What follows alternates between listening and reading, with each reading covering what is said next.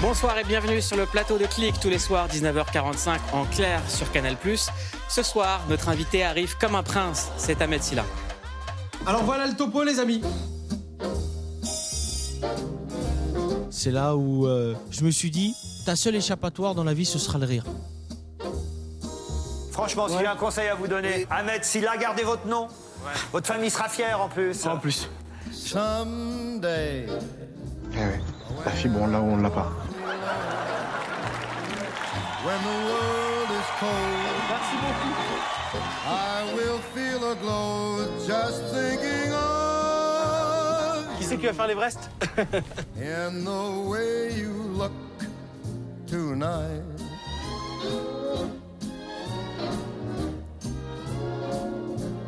Ok, non, c'est bon, c'est bon. Moi, je fais une pause, là, j'en peux plus. With your smile. And your cheeks so Laisse personne te faire croire que tu peux pas devenir qui tu veux dans la vie. There is nothing for Ah oui, et j'oubliais un tout petit petit détail. to love you. Eh, c'est pas une bonne nouvelle, ça?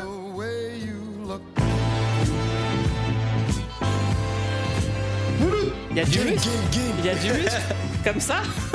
Comme ça. Comme ça? Comment ça Tu va? vas bien? Tu vas bien? Bonne année. Merci à toi aussi. Meilleurs vœux, plein de bonnes choses. Toi aussi, la santé avant toute chose. Ouais, exactement. Alors, je suis très content de te recevoir. Juste, je tiens à le dire pour commencer l'émission, quand on voit ces images-là, je le dis, je suis très fier de ton parcours. Merci Et de beaucoup. ce que tu es devenu. Et je sais à quel point c'est dur de tenir la ligne que tu as tenue. Ouais, C'est très très dur, on va en parler. Et il n'y en a pas beaucoup d'Ahmed Silla, il faut leur donner leurs fleurs, comme on dit. ben, ça me fait plaisir. Merci Respect. beaucoup, Mouloud. Tu es à l'affiche du film Comme un prince d'Ali Marière qui sort mercredi au cinéma. Au casting, il y a plein de guests. Il y a Jonathan Cohen, Jonathan Lambert, il y a tous les Jonathan du monde, même des Jonathan que vous connaissez pas. Igor Gossman, c'est une comédie émouvante. Ça parle de transmission, de résilience. C'est quoi le pitch? Le pitch, c'est l'histoire de Suleiman, un boxeur qui, euh, à qui tout est promis, qui, euh, qui est un champion et qui va décrocher euh, sûrement la médaille d'or aux Jeux Olympiques, qui sort en soirée pour décompresser avant les JO et bagarre et il se casse la main. Il se casse un os de la main, c'est une blessure qui, euh, qui arrive fréquemment euh, chez les boxeurs et euh, tout son monde s'écroule. Fin des JO, il est viré de l'équipe de France. Il passe au tribunal et il prend des tiges. Voilà, Travaux d'intérêt généraux. travaux d'intérêt généraux Et là, on ça va se passer La BA, exactement. la bande-annonce. C'est l'émission des J'ai très attendu sur ces Jeux Olympiques, les gars. J'attends de vous un comportement irréprochable. Le mec, il a porté plainte, on fait quoi maintenant? Moi, j'ai rien fait, moi. Les, les, c'est pas moi qui ai fait, c'est mon pote qui a fait, c'est lui qui avait le fusil. La gosse, je vous jure, je l'ai pas touché. De quoi vous me parlez, la gosse? La gosse. Mais moi, c'est moi, c'est bagarre, moi. Ouais, c'est bagarre. Les tiges, euh, c'est pas les vacances. Suleiman, il va être avec nous euh, pendant quelques mois là au jardin. Il a joué au con et il a perdu. Voilà. Bah nous on n'a rien fait, on est là gros. Si vous vous approchez de la boxe, de près, de loin, c'est la prison. Sérieuse-toi Garde ta jambe gauche devant, t'auras plus de stabilité. Ton boulot c'est que tu vas dans les écuries, tu nettoies tout le crottin partout, tu fais ça bien, nickel. Sérieux T'as pas peur des chevaux toi? Non Bon bah ça va bien se passer alors. Bah oui, ça va bien se passer, ça va bien se passer. Tu rentres, tu cours, bouclier et tu tombes. Je rentre, je cours, bouclier, je tombe. Ah, mais t'es un fond, toi Voilà ce que je te propose, moi. Je t'entraîne à la boxe, tu deviens une grande championne, hein. Je veux 10 000 euros. Je pensais plus à 15 euros, moi. Ok. Mélissa, c'est une jeune fille qui est fragile. C'est notre boulot de savoir ce qui est bon pour les enfants. Là, calmez-vous, calmez-vous, calmez-vous, arrête. Tu sais, c'est la première fois que quelqu'un s'occupe de moi comme ça. Ah, ok, en fait, tu te sers la petite, quoi. Depuis le début, tu me parles des combats qui vont changer ma vie. Arrête-toi là, putain, je vais faire la route toute seule. Ça s'appelle Comme un prince et ça sort au cinéma mercredi. Allez le voir, on espère que ce film va cartonner. En tout cas, il mérite. Et c'est un premier film, Ouais. donc il faut aider de la force au réalisateur qui a, qui a bossé, mais comme un malade. Non, il a bossé comme un malade et vraiment, euh, il y a des films comme ça qui méritent le- leur succès. euh. Toi, tu dis que Euh, tu aurais pu le faire gratuitement. Ah, franchement, j'aurais pu le faire gratuitement. C'est-à-dire qu'il a écrit le, le scénario pendant six piges Pourquoi tu les as fait payer? Et ah, parce qu'il faut bien rentrer un petit peu de euh, non, non, non, mais pour de vrai, c'est le film sur lequel j'ai pris le moins d'argent sur tous mes projets. mais c'est le film sur lequel tu as pris le plus de poids. Exactement. 10 kilos. Tu vois? Mais euh, et vraiment, il a écrit pendant six ans ce, ce scénario-là. euh, euh, quand j'ai lu le film, c'était c'était le scénario le plus abouti que j'ai lu euh, vraiment de, de tous les films que, j'ai reçus jusqu'à présent. Euh, en termes d'intelligence, de, de comédie, de, de dramaturgie. Ça vraiment- renverse les clichés, les idées reçues. Exactement. C'est très malin. Et ce qu'il avait envie euh, de faire aussi, Ali, c'était de désacraliser un petit peu le patrimoine français. C'est-à-dire, on peut penser que le château de Chambord, euh, ça peut appartenir qu'à une certaine caste, que certaines personnes comme nous, on n'y a pas accès. Et en fait, non. Et, et il a tordu le, le cou euh, au cliché. Tu vois, c'est pas un jeune de quartier euh, bas de plafond, comme on aime bien les dépeindre euh, souvent dans- au cinéma.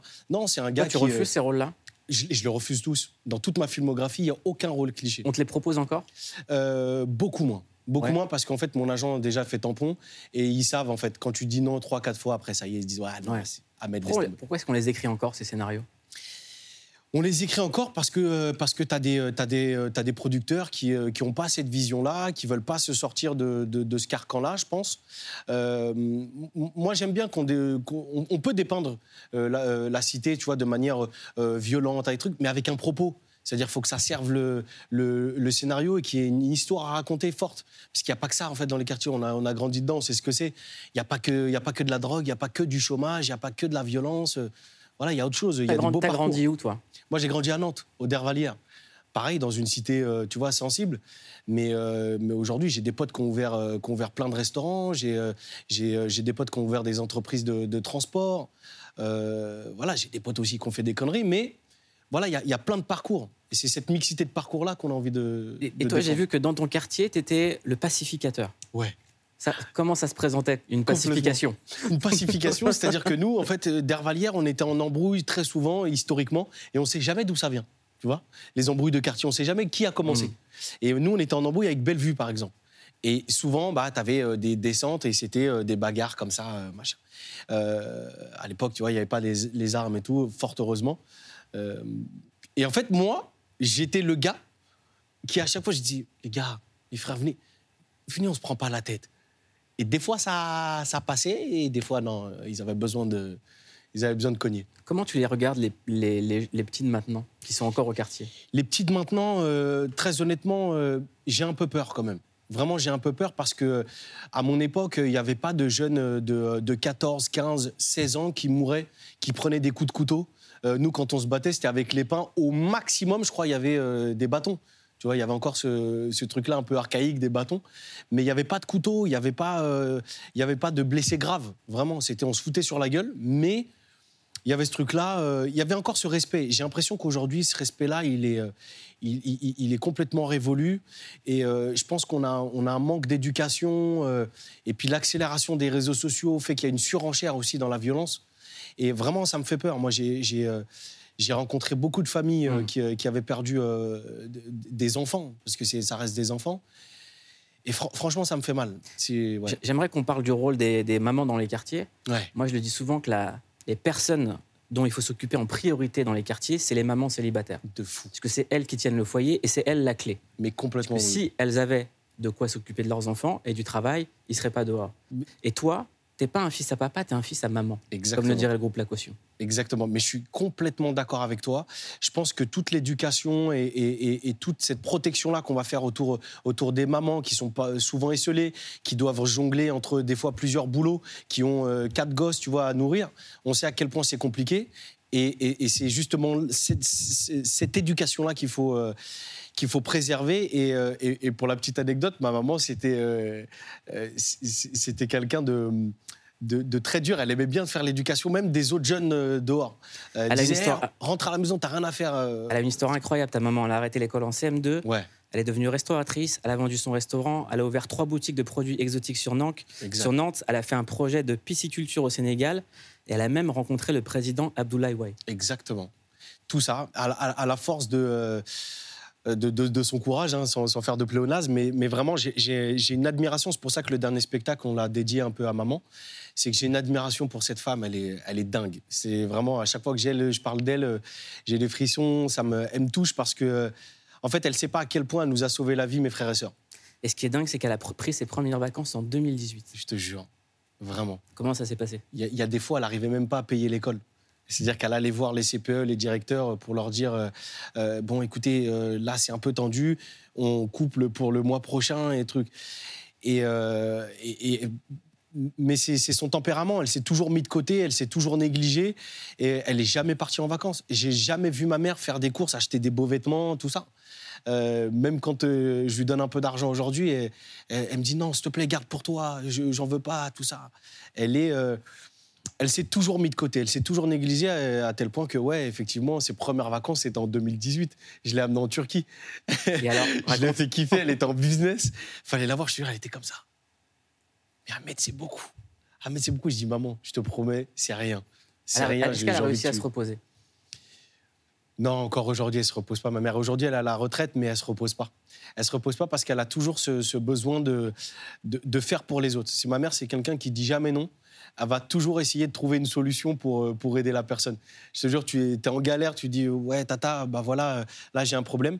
Elle va se prendre la tête, se creuser les méninges pour te trouver une solution. La dernière fois que tu es venu ici, tu as parlé de ton père et il s'est passé ça. Parce qu'on recevait quelqu'un qui soignait le cancer avec une IA. Regarde. On a développé un outil qui est capable de reconnaître les cartes d'identité de tous les différents types de cancers les plus fréquents. Euh, L'outil, dans 99% des cas, si on lui soumet une carte d'identité génétique, il est capable de dire ça c'est un cancer du sein, ça Wow. c'est un cancer du côlon, ça c'est un cancer du rein. Est-ce que vous avez déjà rencontré des succès?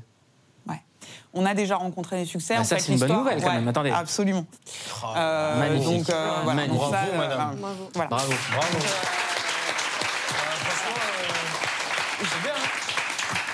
J'aurais, j'aurais kiffé qu'en 2017, vous rencontriez mon père. Ouais, pareil pour ma mère. Ah ouais. Ouais. Ouais, là, c'est, euh, c'est émouvant, mais euh, là, il, me- il me manque énormément, mon papa. C'est, euh, le, en fait, le, il me manque dans le sens où euh, j'aurais, j'aurais kiffé qu'il voit ce que je suis devenu et j'aurais kiffé qu'il voit euh, ce que son nom est devenu. C'est-à-dire que ma plus grande fierté, c'est d'avoir inscrit euh, le nom Silla sur, les, sur la façade de l'Olympia. Et on sait à quel point les parents, c'est hyper important et on a envie de, de- d'être, d'être fiers dans leur regard. Et, euh, et c'est vrai qu'il est parti, il n'a pas vu un de mes films. Il est parti juste avant. Et je rappelle les chiffres en France un homme sur deux et une femme sur trois se verra euh, di- diagnostiqué du- d'un cancer avant 85 ans. J'aimerais qu'on en parle juste après ce sujet parce qu'on s'est demandé est-ce qu'un jour on va en finir avec le cancer? On dit souvent qu'il vaut mieux commencer par la mauvaise nouvelle, alors on se lance. Il y a de plus en plus de nouveaux cas de cancer en France. Le chiffre a doublé depuis 1990. C'est principalement à la démographie qu'on le doit car on est de plus en plus nombreux et de plus en plus vieux. Mais nos modes de vie jouent aussi un rôle. On considère aujourd'hui que près de la moitié des cancers pourraient être évités si nos comportements changeaient. C'est-à-dire pas de tabac, moins d'alcool, une alimentation équilibrée, moins de sédentarité. Et il ne faut pas oublier l'environnement, les polluants, les UV, bref, les raisons sont multiples et le constat est amer. C'est la première cause de mortalité chez les hommes et la deuxième chez les femmes. Bon, maintenant qu'on a dit ça, passons aux bonnes nouvelles. Même si les Français sont de mauvais élèves par rapport à leurs voisins européens, il y a du progrès côté dépistage. Et c'est crucial car on le sait, plus un cancer est détecté tôt, mieux on le soigne. Et il y a aussi des avancées majeures dans la prise en charge thérapeutique des patients. Et ça, on le doit à des années de recherche. L'é- L'époque est folle du point de vue du traitement du cancer, parce que tous les deux, trois ans, on a une nouvelle euh, façon de soigner le cancer qui sort. On a eu l'immunothérapie, puis ensuite la thérapeutique ciblée, et, et maintenant on a cette, euh, cet espoir sur les vaccins. On parle aussi de plus en plus de l'utilisation de l'intelligence artificielle pour détecter des cancers, mais aussi leur origine et donc mieux les soigner. Les analyses euh, qu'ils ont faites n'ont pas pu, à l'œil humain, déterminer l'origine primitive de mon cancer. L'intelligence artificielle a déterminé en décembre de l'année dernière que ce serait bien un cancer du rein qui était la primitive euh, de mon mal. Bref, des avancées qui suscitent beaucoup d'espoir, de quoi se demander si dans un futur proche, on va enfin vaincre le cancer. Est-ce que tu y crois? Euh, en tout cas, j'ai espoir. Vraiment, j'ai espoir parce que, euh, on se le disait en off, il y a beaucoup plus de, de, de cancers, effectivement, et beaucoup plus jeunes. Moi, je me souviens, euh, cancer, euh, quand j'avais encore une, une dizaine, une quinzaine d'années, ça concernait vraiment les, tu vois, les personnes âgées euh, qui avaient déjà bien vécu, etc. Alors, évidemment, il faut, faut les soigner et tous. Mais ouais, non, j'espère qu'on va réussir à endiguer le problème. Mais c'est ouf hein, avec les IA, ce qu'ils arrivent à faire. En tout cas, on passe un, un gros bisou à toutes les personnes qui sont atteintes du cancer, qui nous regardent, Ouais. même dans les hôpitaux. On a une, une- une copine de, de- élargie de clic euh, qui, qui voilà, elle sait très bien, on l'embrasse très très fort. Euh, on va parler, on va rigoler un peu. Allez Parce qu'à la base, c'était quand même un monstre de l'humour. Merci, mon Moi, frère. j'ai pris la claque comme tout le monde sur la scène du Marrakech du Rire. Tu nous as tous soufflé. Là, nouveau spectacle qui s'appelle Origami. Et je trouve le titre intéressant parce que c'est un titre qui décrit très simplement ce qu'on vit quand on est à ta place, jeune, comédien, issu de quartier populaire, noir, qui connaît le succès et qui, qui découvre toutes les couches de la société et qui doit gérer ce qu'on appelle être un transfuge de classe, ne pas renier les siens, être à la fois euh, entendu dans des milieux auxquels il n'y avait pas accès, tout en gardant son identité. C'est exactement ça. C'est pour ça que j'aime bien venir te voir, euh, Mouloud. J'aime, ton intelligence. Non, vraiment, hein, pour de vrai. Non, non, mais pour de vrai, c'est exactement ça. Euh, Origami, en fait, euh, ce titre-là, on l'a trouvé avec mon grand frère, avec qui j'ai coécrit ce spectacle et commis, commis en scène. Euh, en fait, on cherchait un titre original pour décrire un petit peu ce que je suis en fait dans la vie. Et c'est vrai que je suis un, je suis un espèce de caméléon. euh, on a toujours dû euh, comme ça jongler entre les différentes cultures, les différents milieux sociaux dans lesquels on nous a, on nous a projetés, les différentes personnes qu'on a rencontrées, sans effectivement se renier. Mais je trouvais ça beau l'image en fait que d'une feuille de papier, c'est-à-dire d'un Mhm. individu, tu peux l'appuyer de différentes passions et c'est une personne différente à chaque fois, mais c'est la même feuille de papier. Et je trouve les gens des fois. Enfin, j'avais entendu un live de toi sur Twitter et j'avais trouvé les gens extrêmement durs. Ouais. Parce qu'ils mesurent pas ce que c'est, ce que tu traverses. Ils mesurent pas. Alors, euh, est-ce que tu peux l'expliquer? Parce que ouais, il faut expliquer en fait à, quel point c'est compliqué d'être à ta place, les responsabilités qu'on veut te faire porter, alors que toi tu veux être un artiste et Exactement. qu'on les fait pas porter à Franck Dubosc ou à à Pierre Ninet, euh, tout ça, on lui dit pas Hé oh Oh, t'es chez nous, t'es dans le club. J'en parle d'ailleurs dans le spectacle. Euh, quand j'ai commencé ce métier, euh, on s'est tout de suite dit avec mon grand frère on a envie d'être le plus large possible parce que c'est ce qu'on est. C'est l'éducation qu'on a reçue. On a envie d'être le plus populaire possible. On a envie de parler à toutes les couches de la société, à toutes les castes, à tous les milieux sociaux. J'ai pas envie de faire gaulerie que les Renois, moi. C'est pas mon, c'est pas mon, c'est pas mon but dans la vie. Je suis très très fier d'être franco-sénégalais, mais j'aime ce pays. Tu vois ce que je veux dire? J'aime être français, j'aime ce pays. euh, tu sais, je dis souvent, on nous a confisqué le drapeau. Aujourd'hui, quand, euh, quand tu parles du drapeau bleu-blanc-rouge, euh, c'est très souvent affilié à l'extrême droite, etc. Alors que non, moi, je fais tout autant partie de ce drapeau-là que, que ces gens-là. Et en fait, ils ne se rendent pas compte, certaines personnes qui, qui peuvent nous critiquer sur les réseaux sociaux, à quel point c'est compliqué. Parce qu'on veut bien faire. Moi, mon métier, c'est d'être un entertainment, un entertainer, pardon. C'est de faire du divertissement. Alors, j'ai fait des sketchs euh, dans, ma vie plus jeune. Je ne vais pas dire que je regrette aujourd'hui parce que c'est ce qui m'a permis d'évoluer dans mon écriture et d'être beaucoup plus euh, euh, fin, beaucoup plus intelligent, beaucoup plus précis dans mon écriture. Mais c'est vrai que c'est des sketchs que je ne referai pas aujourd'hui. Je ne les fais pas aujourd'hui et on m'est tombé dessus. Et tu vois, c'est là tout le paradoxe avec la communauté. C'est-à-dire que normalement, la communauté, elle te dit écoute, frérot, t'as fait une connerie, refais plus ça. Euh, T'es censé nous représenter, refais plus ça. Mais là, frérot, j'ai reçu des insultes de l'espace. C'était euh, c'était incroyable. Alors, ça m'a forgé. euh, mais c'est vrai que j'ai dû faire aussi mon mea culpa parce que ça peut blesser des gens. C'est-à-dire qu'il y a des, il y a des, euh, c'est un sketch que j'avais fait notamment chez chez, chez Cyril Hanouna, euh, où j'étais arrivé comme ça, tu vois, déguisé en esclave, mais c'était pour dénoncer l'esclavage moderne. Le sketch, il est raté, il n'y a pas de problème. Jérémy, c'est un ami, c'est un frère. Euh, on n'a pas pris peut-être le temps, la mesure du plateau, etc., pour, pour aller plus loin dans l'écriture, être beaucoup plus précis. Et le sketch, ce qu'il en est resté, c'est Ahmed Silla, un noir qui se déguise en esclave. Donc forcément, l'image, elle est folle, tu vois. Et moi, j'ai pas percuté sur le moment. Mais ça a blessé des gens. Et, à part- et moi, mon métier, jamais de la vie, je fais ce métier pour blesser des gens. Et c'est pour ça que j'ai dit que si j'avais blessé des gens, je m'en excusais. Je m'excuse pas du sketch en lui-même. Parce que, encore une fois, je l'assume, je l'ai fait. Et on fait des erreurs, on fait des bêtises. Mais la, la proportion que ça a pris, la- l'ampleur que ça a pris sur les réseaux sociaux, vraiment, je l'ai pris. Ça m'a beaucoup fait mal, hein, vraiment. Ça. Mais c'est important de dire que tu n'oublies pas d'où tu viens. Et- et- mais évidemment, c'est-à-dire que, en fait, moi, je pars du principe que j'ai pas besoin de revendiquer le fait que je suis noir. Mon parcours, il parle de lui-même. J'ai pas envie de dire, hé, je viens d'un quartier, on peut réussir, les gars. Non. Si vous êtes intelligent, si vous regardez, j'ai même pas besoin de dire. Tu sais, j'avais fait euh, une, une interview avec nos amis euh, de, de chez Amuse-Bouche. Jamais j'ai parlé de mon parcours. Jamais j'ai parlé d'où je venais, etc. Et tout. Pas parce que je le renie ou parce que j'en ai honte, parce que j'ai pas envie d'être, euh, tu sais, d'être pris pour, pour le jeune de banlieue qui réussit, pour le, le Renoir qui réussit. Regardez, hé, ça marche. Non. On est tous des a une autre individus forme d'instrumentalisation, euh, Exactement. J'ai pas envie d'être instrumentalisé, tu vois. Ouais. Moi, je, suis- je, je suis un, je, suis- je suis un Français, je suis né là, je, travaille comme tout le monde.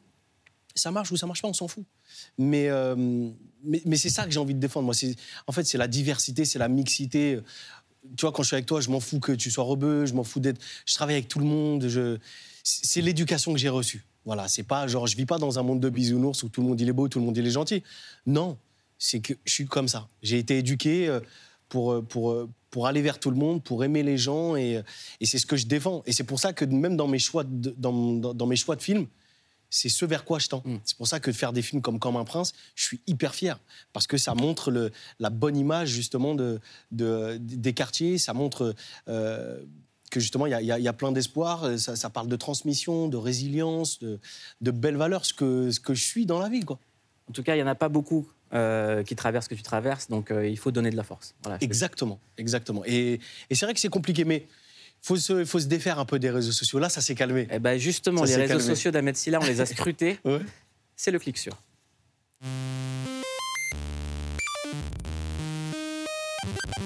On a cliqué sur vous, Ahmed Silla. Bonjour à tous. Ouh là là. Ça, c'est nul comme intro.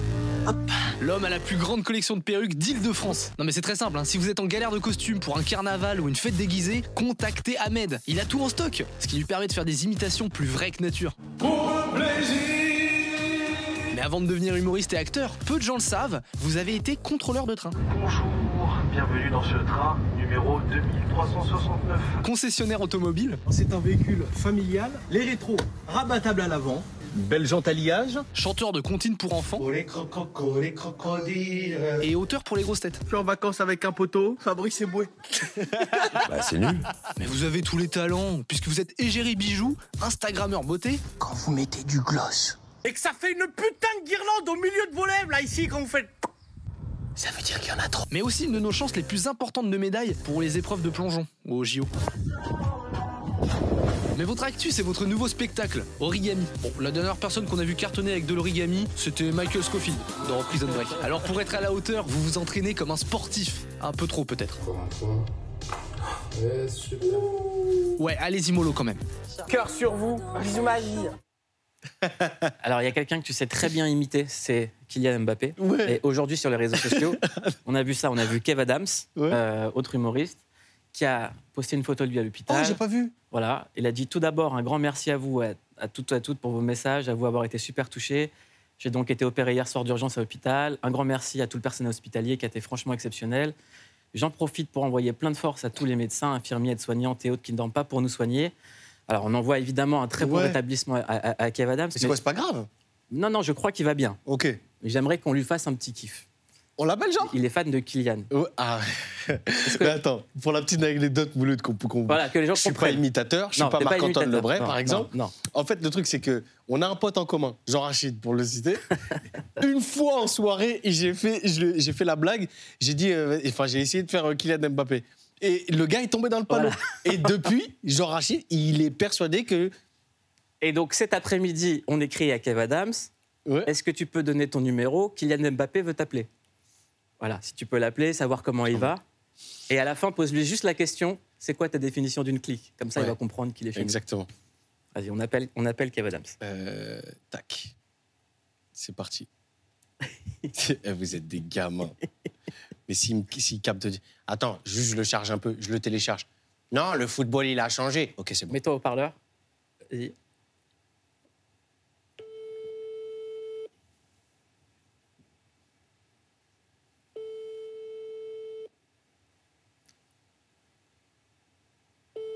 Réponde, Kev Adams, là. Peut-être qu'il fait les soins. Non, le foot, il a changé. Allô? Ouais, salut Kev, ça va frérot? Ça va et toi C'est qui? Ouais, c'est Kylian là. Non. Ça va mon frérot? J'étais en interview là avec Mouloud et euh, on a vu euh, ton post là sur, euh, sur Instagram. J'espère que ça va mieux. Bah oui, ça va, ça va, ça va mieux.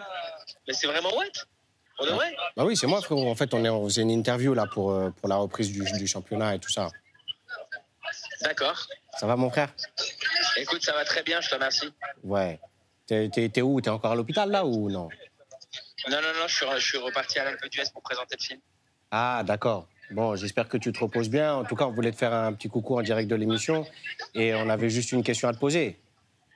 C'est quoi? C'est quoi ta définition de, de la clique? Bah, c'est c'est une très bonne question. Écoute, c'est d'être ensemble. C'est d'être ensemble. Et si je te dis juste le mot-clic? Bah, tu- ça me- euh, le, le mot clic, ça veut dire. euh, écoute, tu sais quoi, c'est la meilleure définition de, de- du film que je suis venu présenter, c'est-à-dire être ensemble, peu importe les générations, peu importe la couleur de peau, peu importe les origines, être ensemble. Exactement. Bah, en tout cas, euh, moi, je voulais te souhaiter un très très bon rétablissement, mon frérot. Et euh, est-ce que tu peux nous en dire un peu plus sur ce qui t'est arrivé ou Écoute, euh, j'ai eu, un- je me suis opérer dans la nuit de samedi à dimanche d'une péritonite, d'une appendicite aggravée, d'une péritonite, euh, Ah ouais. péritonite. Donc c'était un peu chaud, mais tout va mieux, tout va mieux. Franchement, je suis pas Ouais. Prends bien soin de toi, mon frérot. Moi, euh, j'ai eu ça à 8 ans et franchement, c'est chaud, c'est chaud. Bah ouais, bah, normalement c'est ce que les gens ont plus, ont plus petit effectivement, mais. euh, mais euh, Mais après, moi, tu me connais. Moi, j'ai eu ça à 8 ans, mais moi, tu me parles pas d'âge. mais c'est pas Kylian, c'est impossible. Non, c'est Ahmed Silla et c'est Mouloud qui est sur le plateau de clic. Évidemment, je me sais, je sais. Depuis le début, mais je me dis- Non, tu savais pas, frère, tu savais pas.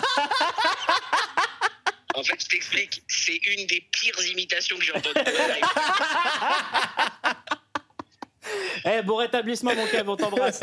Mouloud, merci, Ahmed, Gros je t'embrasse bisous. très fort, mon. Bisous, mon ref. il était dedans. Il était dedans. Il Il, était dedans. fond, il a fait genre, mais il était à Non, fond, il moi, était tu à me fond. parles pas d'âge. Ça Non, va, le il- football, il a changé, Il était en voix aiguë, il était en voix aiguë. Ça va Il était un peu, ouais, ça va. Il était un peu. du- En fait, plus tu le fais longtemps, et plus les gens ils se disent ouais, mais attends, ça peut pas être Kylian parce Exactement. que. nanana. On passe Ah, au je suis coiffeur, mort. allez hop. Tu as vu le dernier Marvel? Non, c'est euh, sur Captain Marvel, je crois. Moi, je sais plus. Je n'arrive plus à m'y retrouver là-dedans.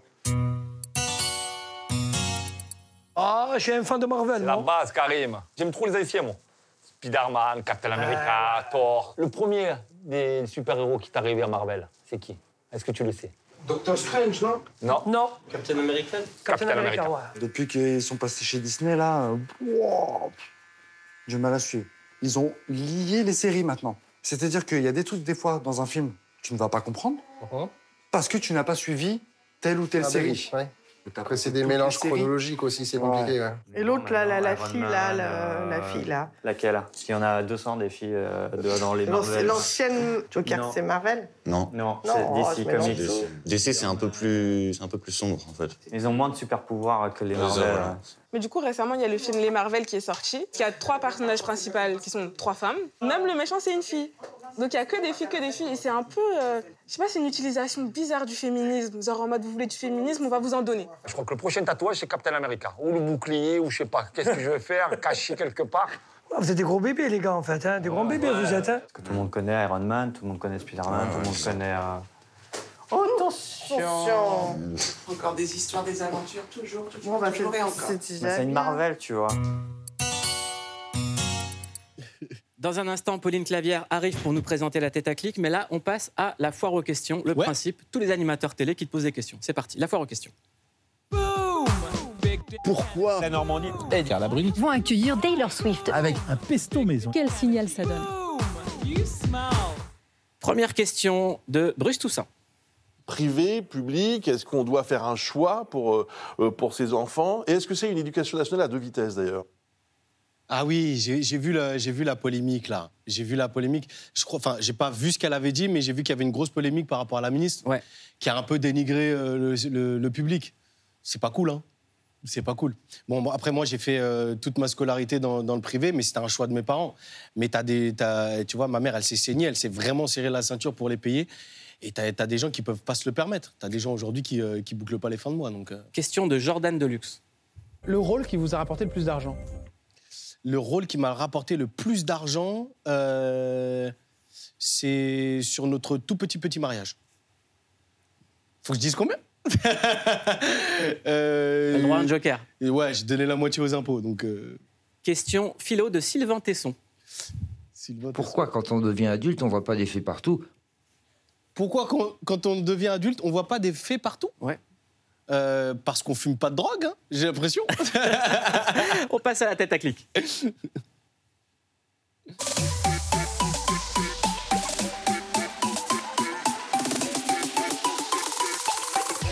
Bravo. Merci.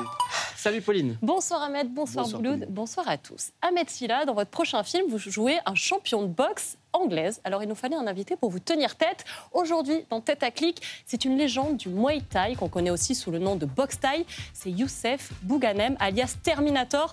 Il a été 23 fois champion du monde dans plusieurs catégories différentes et il comptabilise 205 victoires pour 240 combats. And And hail to the king, Yusuf Boganam. Boganam. Avec son frère Yacine, lui aussi multiple champion du monde du Muay Thai, ils ont un parcours hors du commun et Youssef Bouganem a décidé de se lancer dans un nouveau défi, devenir champion de MMA et au vu de l'une de ses dernières victoires par KO, ses adversaires ont du souci à se faire.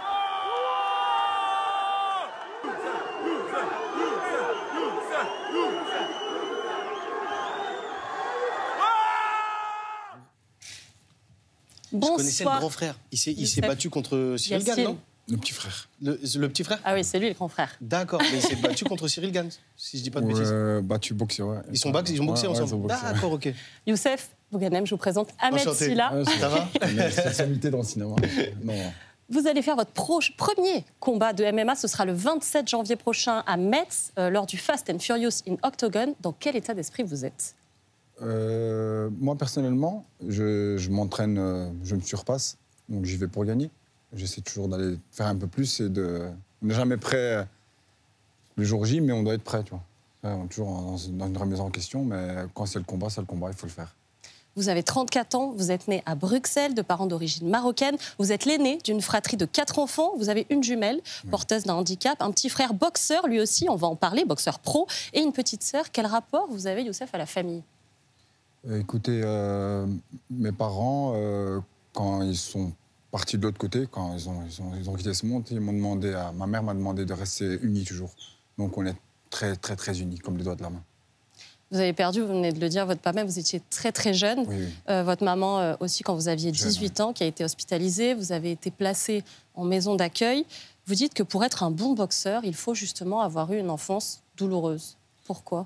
Euh, parce que c'est la définition que j'ai trouvée et quand j'ai cherché un petit peu, euh, c'est une force. Parfois, pour certaines personnes, euh,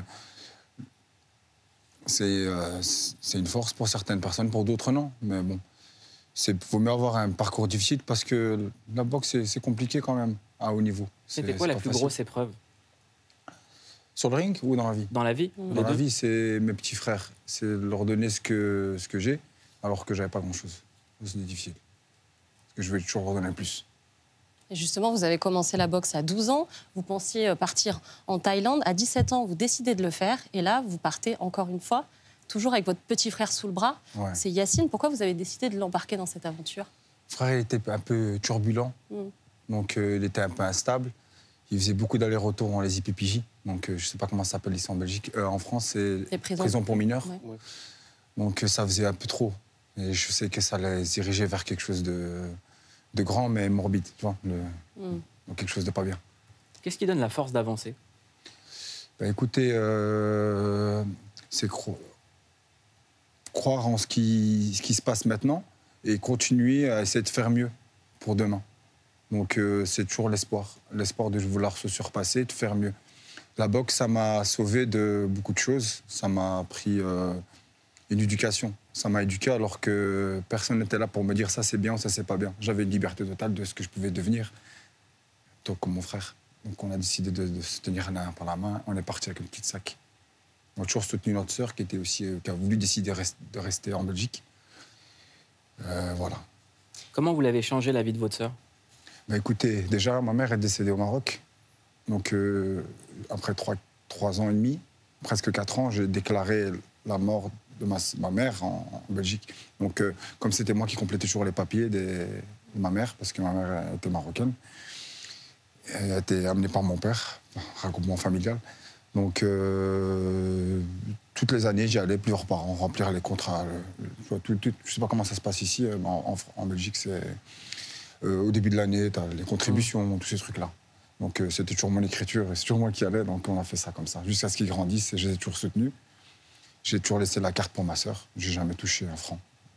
Moi, ma sœur, c'est d'abord. Donc, tout ce que ma mère a laissé comme héritage, c'était tout pour ma sœur. Youssef, vous avez une façon d'aborder votre discipline euh, qui est euh, euh, très pas intellectualisée, mais que vous avez- à laquelle vous avez réfléchi beaucoup. Vous avez beaucoup de préceptes, beaucoup de mantras. Il y en a un qui m'a beaucoup plu. Vous dites Mon comportement, c'est ma beauté. Qu'est-ce que ça veut dire? Ben, les manières sont la beauté de quelqu'un. Quelqu'un peut être parfois pas très beau, mais par ses manières, il peut être euh, charismatique et très beau. Donc c'est très important d'avoir une clairvoyance de l'âme et un travail sur soi-même. C'est un long chemin. hein. Parfois, on peut réussir maintenant et demain, on peut rater. Donc euh, tout tient qu'à un fil, comme la vie et la mort. Ahmed, là, tu incarnes un boxeur dans le Ouais. film, mais quand tu vois le parcours comme ça de deux frères avec une famille euh, dont un petit frère qui est plutôt turbulent et un travail acharné pour la boxe avec cette esthétique de tout pour la famille, qu'est-ce que ça t'inspire de, de- de C'est- voir ce parcours Il est incroyable leur parcours. Hyper- Mais c'est un film, hein, votre Mais histoire. vraiment, je suis hyper admiratif, vraiment. Et euh, en fait, ce que, ce que j'aime beaucoup dans, dans la boxe et dans cette discipline et dans les, dans les combattants en général, c'est l'humilité, l'humilité qui se dégage comme ça quand tu parles avec eux et la rage qu'ils ont sur scène, parce que, euh, sur, euh, sur un ring. Il faut une espèce de courage monstrueux, monstre pour, euh, pour monter. Et quand tu vois le parcours de vie, tu, tu sens qu'il ne peut pas perdre sur un ring, c'est pas possible. un, un lapsus intéressant. Tu as dit la rage sur scène. Est-ce qu'il faut la rage pour monter pareil, sur scène? Pareil, mais parce qu'on a des parcours qui se, qui se ressemblent sur quelques points. Le fait de perdre des parents proches, on sait à quel point c'est compliqué, de, de subvenir aux besoins de la famille euh, à certains endroits. C'est euh, non, je suis hyper hyper admiratif du, du parcours. Là, je m'attendais pas à ça. On s'est rencontrés tout à l'heure en- très on s- très succinctement, on s'est croisés là, et là il m'a, tu vois, t'es- t'écoutes quoi. Youssef, il paraît aussi que vous avez une passion pour la littérature. Et j'aurais aimé savoir si vous aviez un, un livre qui vous tient à cœur ou un livre à nous recommander. Ben, écoutez, moi, quand j'étais petit, euh, je cherchais un guide, je cherchais quelque chose qui était fait avant moi. Moi, j'ai toujours cru que les... tout a été fait, qu'il fallait juste se rappeler un petit peu. Donc, euh, moi, ce que j'aime beaucoup aussi, mais c'est pas pour tout le monde, hein, c'est euh, c'est- c'est- c'est japonais, c'est euh, le traité des cinq roues. Ok.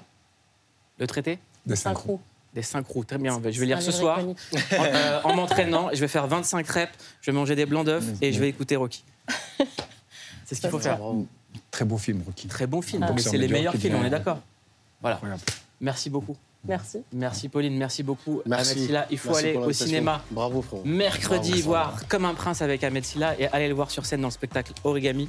Et bravo vous deux, je tenais à vous réunir parce que des parcours comme les vôtres, il n'y en a Ouais. pas beaucoup et on a besoin d'écouter ces histoires-là. Ça fait plaisir. Passez une excellente soirée sur Canal+, tout de suite en aparté et vous pouvez écouter cette émission en podcast et quand vous voulez sur MyCanal. Bonne soirée.